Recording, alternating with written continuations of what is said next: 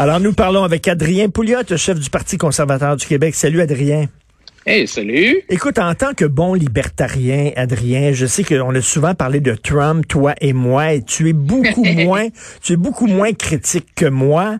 Euh, bon, tu critiques son style, mais tu dis c'est c'est pas vrai qu'il prend de si mauvaises décisions. Mais écoute, Adrien, quand même, dis-le, avoue-le, s'il te plaît. Sinon, je vais me poser des questions. Écoute, quand même, de, retarder l'émission des chèques parce qu'il veut que son nom apparaisse, c'est chèques sacramence. écoute, là. Non, non, écoute, moi, je suis plus capable d'écouter ces conférences de presse. Là, euh, euh, ça dure deux heures et c'est du un, c'est du radotage, constamment la même chose. Puis deuxièmement, c'est une chicane à chaque fois contre les journalistes. à un certain point, je suis plus capable. J'aime bien écouter le, le, docteur Burks puis le docteur Fauci, là, qui sont un peu l'équivalent du docteur Arruda. Mais euh, mais ce qu'on voit, c'est que aux États-Unis, euh, on dit que c'est un pays plus capitaliste, plus libre, puis tout ça, mais mais ils ont les mêmes problèmes de planification centrale, puis de, de, de, de, de désastre. Là. La FDA, par exemple, la Food and Drug Administration, qui a été euh, qui a vraiment foiré complètement en termes de, de, de toute la question des tests. C'est pour ça que les États-Unis sont tellement en retard sur les tests, parce que la FDA, qui est l'agence gouvernementale, avait nationalisé les tests, avait dit hein, que nous autres, on va pouvoir faire des tests. Et ça a été, euh, ça a été pitoyable. Euh, je regarde je regarde la question des, tu sais, les respirateurs artificiels, les espèces de machines là que, tu, Là, depuis un mois, on n'entend rien que parler de ça. Ça prend des respirateurs, ça prend des respirateurs. Le gouverneur de New York nous dit que ça, ça prend 40 000 respirateurs.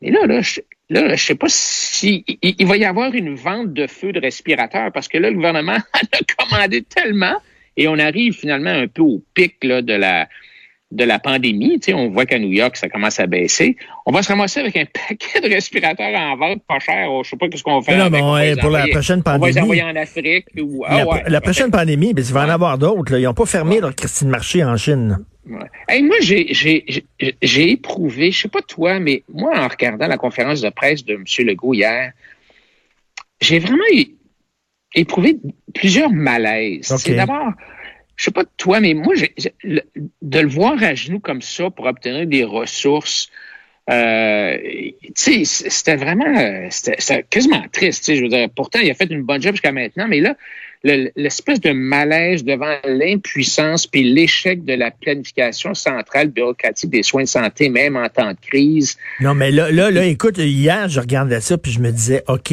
on nage en pleine improvisation. Ben, là, là il c'est juste s'il sent pas dehors en disant Hey, ça te tente-tu de nous donner un coup de main, viens-t'en. Oui, puis tu sais, malaise devant. Moi, je trouve pas ça correct de casser du sucre sur une certaine catégorie de citoyens devant tout le monde, devant la caméra. Là, ça fait trois semaines que des médecins lèvent la main pour aider, ben mais la bureaucratie ne savait pas quoi faire avec. Sais. Alors là, il, y a le, il lance cet appel-là. Et apparemment, selon le docteur Franqueur, là, la Fédération des spécialistes, il y a 1300, 1300 hmm. médecins qui se sont inscrits en moins de 12 heures pour aider. C'est fantastique, ça, tu sais, mais j'imagine la tour de Babel étatique pour assigner ces ressources-là. Non, mais écoute, dans les CHSLD, ça va être l'enfer. On apprend, on apprend aujourd'hui aussi que des étudiants qui levaient la main, il y a des professeurs qui levaient la main depuis des semaines, puis que le red tape bureaucratique, à un moment donné, dans une période de guerre, dans une période comme on vit aujourd'hui, on peut-tu enlever le red tape? On peut-tu faciliter les affaires? Tu sais, il y a des ressources disponibles. Toutes les infirmières qui travaillent pas à, mm. à faire des opérations euh, électives, là, parce qu'il y a un paquet, de, il y a un paquet de monde, il y a un paquet de monde dans le, système de santé qui travaille pas là, parce qu'il n'y a plus d'opérations qui se font. Ces gens-là, ils sont où les infirmières là Il y a des milliers de bénévoles qui ont levé la main, il y a des milliers d'étudiants qui sont disponibles, mais leur aide a été refusée. sais? Alors, puis tu sais, on commencera pas à parler du du fait que le bénévolat c'est quasiment antisyndical au Québec là. Tu on se mm. rappelle là. Euh, alors, moi. Non, on se rappelle, c'est ça, les gens qui voulaient euh, peinturer leur école. Ben non, non, mais tu sais, les, les, les, parents qui voulaient peinturer l'école, puis ah, leur ont dit, t'as pas le droit de, de, de, faire du bénévolat. Tu sais, on parle beaucoup de solidarité au Québec, puis, mais dans une société où l'État est fort, puis est gros, puis est imposant, la solidarité, ça a été, elle a été nationalisée. L'État qui s'occupe de nous du berceau au tombeau, là, ben, qu'est-ce que ça donne? Ça donne une déresponsabilisation des citoyens. L'État a nationalisé la compassion puis l'entraide, puis le spectacle d'hier. Moi, j'ai trouvé que ça en disait long sur, sur la, la santé morale de nos, de nos sociétés modernes. Là. Sais, euh, je reconnais, oui, je reconnais, tu, tu dis tout le temps, tu, en rigolant, que je suis un libertarien. Mm. L'État a un rôle important puis légitime à jouer, tu sais, y compris mm. la protection de la santé publique. Puis moi, j'accepte là que le gouvernement ait un rôle à jouer dans les efforts de secours pendant la crise, mais il y a tellement de faux pas au Québec, dans le reste du Canada, aux États-Unis. Aux États-Unis, ça a été, il y en a eu là, tu sais. Euh, regarde en Chine, euh, ils n'ont pas tenu compte des alertes précoces, le retard dans les tests, non, non, mais ici, ici, le red tape. Ici, là, on s'en va, je, je, je, dis cette métaphore-là, là, euh, on s'en va à guerre, parce qu'on est en guerre, on s'en va en guerre avec des épées de carton, puis euh, des tanks qui datent de la Première Guerre mondiale, parce que euh, le CHSLD, là, tout le système des CHSLD, là, on le savait que c'était fragilisé, que ça tenait pas de bout, ça craquait partout. Ben oui, c'est sûr, tu sais, je veux dire, puis on, on plaint souvent, on dit, ah ben là, si le gouvernement n'était pas là, qui s'occuperait de nos vieux, tu sais, mais, mais on pense souvent des défaillances du marché, mais puis que ça nécessite une action du gouvernement, mais je trouve ça assez ironique que tout résultat qu'on n'aime pas soit attribué à l'échec du marché, que ça soit vrai ou pas, mais les échecs du gouvernement, il y en a à tonnes, puis souvent on les ignore. Tu sais. Alors, même si le gouvernement opère dans son domaine légitime, là, il faut, il faut qu'on comprenne les, les, répercussions de ça. Tu sais, on, on se, regarde la, la, la prestation d'urgence euh, canadienne. Là. Moi, je, moi, je, suis un homme d'affaires. Ok, j'ai un paquet de mes amis qui me disent, mes employés, là, ils veulent pas revenir au travail. Ben non. Ils veulent pas. Ben non, parce qu'ils ont 2000 pièces par mois. Ben oui, puis, euh, rester euh, chez eux, fait qu'on décourage, on décourage l'emploi, on décourage que les gens s'impliquent et tout ça.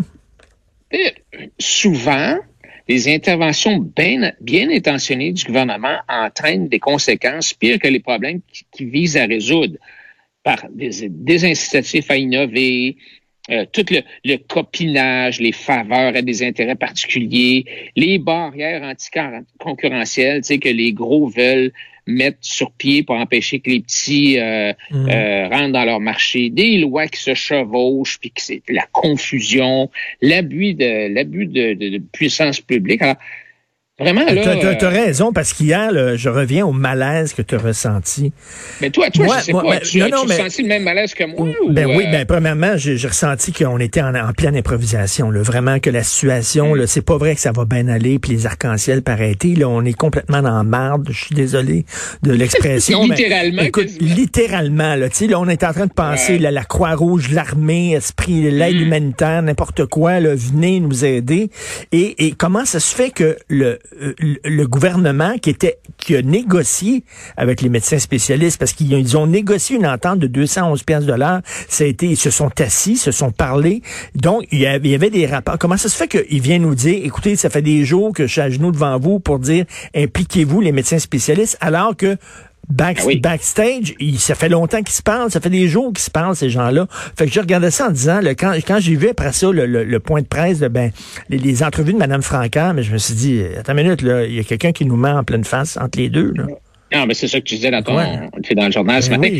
C'est pas, c'est pas, euh, le 211 pièces de l'heure, là, c'était pas pour faire du travail d'infirmière, c'était pour faire du travail de médecin dans la crise du COVID-19. tu sais, je regarde, j'ai, euh, sur la page d'un de mes amis, euh, il a reproduit euh, une lettre d'un, d'un médecin qui dit hier, après une journée exténuante sur une moelle épinière en péril et une soirée tout aussi exténuante sur les réseaux sociaux à constater la colère de toutes parts, tant de mes collègues médecins que de tout le reste du Québec, j'ai finalement écouté la conférence de presse sur YouTube. Puis là, j'ai compris.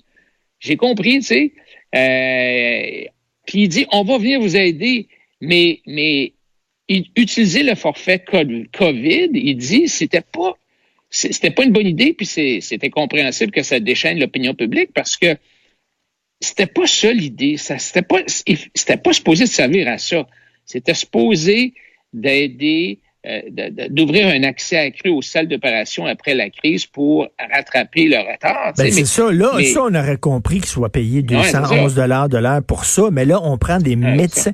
Moi, je reviens toujours avec cette métaphore-là que j'utilise. C'est, on prend des pilotes de Formule 1 tu comprends, là? Ben pour, pour, pour livrer du poulet barbecue, là. Tu sais, c'est ça, là. On prend quelqu'un qui est formé pour faire des opérations à cœur ouvert pour donner des petites pelules à des vieux, là. C'est ça, là. moi, je parlais au directeur général de l'hôpital de Stockholm qui s'appelle le, euh, le Saint-Georges, qui est un hôpital privé, payé par le public, financé par, c'est le gouvernement qui paye pour les opérations, mais c'est géré par le privé. Puis le gars disait, nous autres, une des choses qu'on fait bien attention, c'est que le médecin qu'on paye une fortune, ben il fait seulement du travail qu'il n'y a rien que lui qui peut faire. On veut pas lui faire faire du travail d'infirmière. On le paye déjà, tu sais, que 250 000 par année. On va pas pour faire du travail d'infirmière, là. Puis, c'est la même affaire pour les infirmières. On leur fait faire du travail d'infirmière et non du travail de préposé. préposé. alors, c'est ça qui... Euh, et là, on fait exactement le contraire. Hey, avant qu'on se quitte, je vais te parler d'autre chose. On a du temps en masse, vas-y. J'ai j'ai vu que tu as bâché le privé, les, les, propriétaires du CHSLD euh, Héron, là, tu sais. Euh, ben, J'espère qu'il ne défendra pas quand même. Non, non. Mais je veux te dire que c'est un peu, c'est un petit peu confus l'affaire de CHSLD. Il y a trois genres de CHSLD au Québec. Oui. OK? Il y a les publics, OK, qui sont gérés par le gouvernement, financés par le gouvernement. Il y a ce qu'on appelle les CHSLD privés conventionnés. Ça, c'est un CHSLD qui est, qui est géré par le privé, qui appartient au privé, la boîte, la, la, la, cabane, la bâtisse appartient au privé, c'est géré par le privé, mais c'est subventionné par le public. Hmm. Et, Et ceux-là vont bien. Voilà. Selon, selon, selon une étude de, de l'Institut économique de Montréal, euh, j'avais déjà parlé justement à quelqu'un de l'Institut économique de Montréal qui me disait c'est c'est ceux-là qui sont financés 100% par le public, mais qui sont gérés par le privé, ce sont ceux qui s'en sortent le mieux. C'est ça, parce que les privés, alors parce que la troisième sorte, ce sont les privés.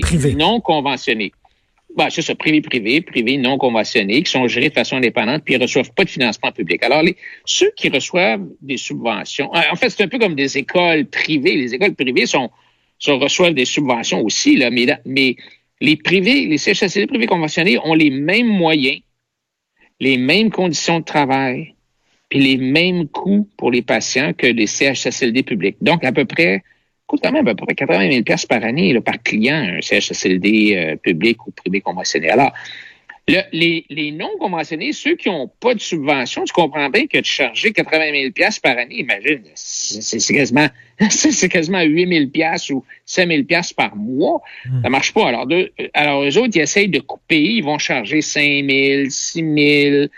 Puis là, ben, ce qui arrive, c'est qu'ils sont obligés de couper les coins ronds, tu sais. Alors, je les, je les excuse pas, mais tu sais, je me, je me demande, parce qu'on sait, comme tu dis, que les privés conventionnés sont en moyenne plus performants que les publics. Oui. Euh, puis les, les, les, non, les, les privés non, non subventionnés, ils sont pas si loin que ça des CHSC publics. Il y en a qui sont pas bons, là. Mais finalement, à ressources égales, une gestion moins bureaucratique par le privé peut être bénéfique pour les patients comme on le voit avec les, les, non, ben, privés conventionnés. C'est fou de dire que c'est rien que dans le privé qu'il y a des problèmes. Là. Il y a des ben CHSLD publics qui ont aussi plein, plein, plein de problèmes. On l'a vu. Alors, tu sais, là, je me disais, puis tu vas dire, écoute, André, tu es supposé être un, un conservateur qui aime pas les subventions, mais finalement, quand tu regardes ça, je me dis, est-ce que le gouvernement ne devrait pas finalement subventionner tous les CHSLD privés puis exiger euh, des normes, des standards, certains hmm. standards acceptables. Parce que là, ce qu'on a, c'est qu'on a des privés cheap, puis ça donne ce que ça donne. Tu sais, euh, hmm, hmm. alors, c'est... Toi, toi, tu trouves que le meilleur moyen, écoute, tu es en train de devenir socialiste. J'en viens pas. Ben, je, suis en train de dire qu'il faut... Non, euh, ce que je suis en train de dire, c'est qu'il faut privatiser les CHSLD publics.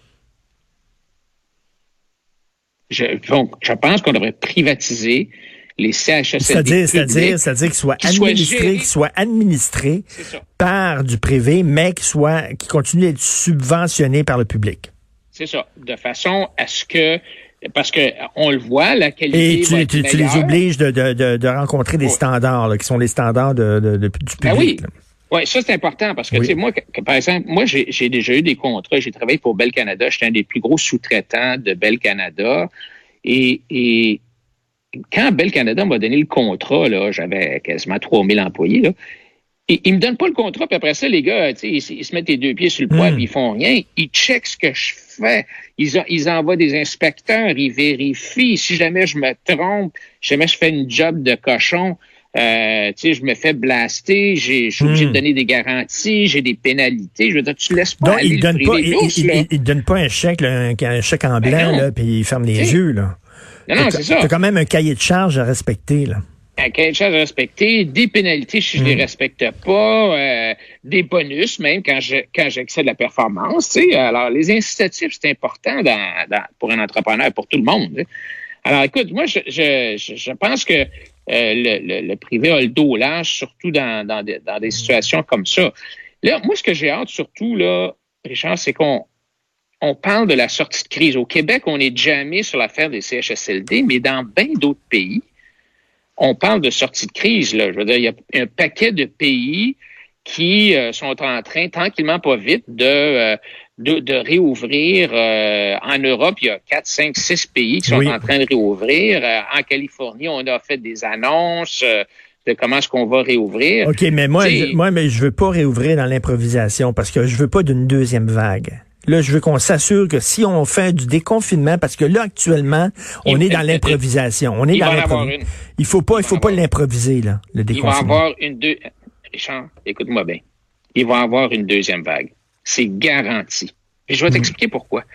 Parce que, Rapidement, parce qu'il nous reste, écoute, une minute et demie. Là, on a caché tout le monde chez eux en espérant que le virus disparaisse. Là, le virus, ben, il disparaît pas, mais en tout cas, il baisse. Là, on va ressortir le virus, il va repartir là, ben, parce qu'on n'a pas ben bâti d'immunité collective, on n'a ben pas de vaccin. Alors, tu sais, c'est bien triste à dire, mais on aura. Et puis, Legault a une décision très difficile à prendre, probablement la plus difficile de sa carrière, c'est qu'il va être obligé de décider. Tu sais, chaque vie est précieuse, puis a une valeur inestimable, mais le gouvernement est toujours obligé de faire des compromis sur ce genre de choses-là. Quand tu fixes les limites de vitesse, là, euh, c'est un choix entre l'économie puis la santé. Alors, il va falloir que le GO prenne des décisions pour repartir l'économie sans disposer de toutes les informations mmh. nécessaires. Mais il faut qu'il reparte l'économie. Là. Je veux dire, on peut pas. Il y a des gens qui souffrent. Il y a des suicides, il y a des dépressions, il y a de l'anxiété, il y a des malades qui sont pas opérés. Je suis d'accord avec euh, toi, mais je veux pas que ça soit improvisé comme on improvise actuellement. Non, je suis d'accord avec Je veux que ça soit fait euh, avec l'accord aussi des spécialistes de santé publique. Là. mais c'est pas un choix. Tu sais, quand je dis ça, là, je, je fais pas un choix entre le PIB puis grand-papa, là. Tu sais, je veux dire, c'est pas ça l'idée. La réalité, c'est pas simple comme ça. Personne ne suggère qu'il faut choisir entre la bourse puis la vie, mais, mais le coronavirus ne disparaîtra pas, en tout cas pas tout de suite. Il va rester, puis, puis on peut pas rester en confinement éternellement. Ben écoute, j'espère que tu vas nous écouter parce qu'après la pause, euh, j'ai euh, j'ai quelqu'un, un journaliste, qui lui a écrit un texte en disant il aimerait ça l'attraper, la COVID, pour pouvoir être immunisé au plus sacré. Ben oui. Ben oui, puis ça s'en vient des tests de, d'immunité. Là, il va en parler, je suis sûr, là, parce qu'une fois que tu l'as eu, tu as des bonnes chances de plus être euh, contagieux. Puis lui, euh, lui, tu, peux, dit, tu peux retourner sur la job. J'ai hâte de l'avoir. J'ai hâte de l'avoir pour être immunisé. Écoute, écoute-nous, Adrien. Merci beaucoup, Adrien Pouliot. J'écoute ça. OK, chef du Parti conservateur du Québec. Salut.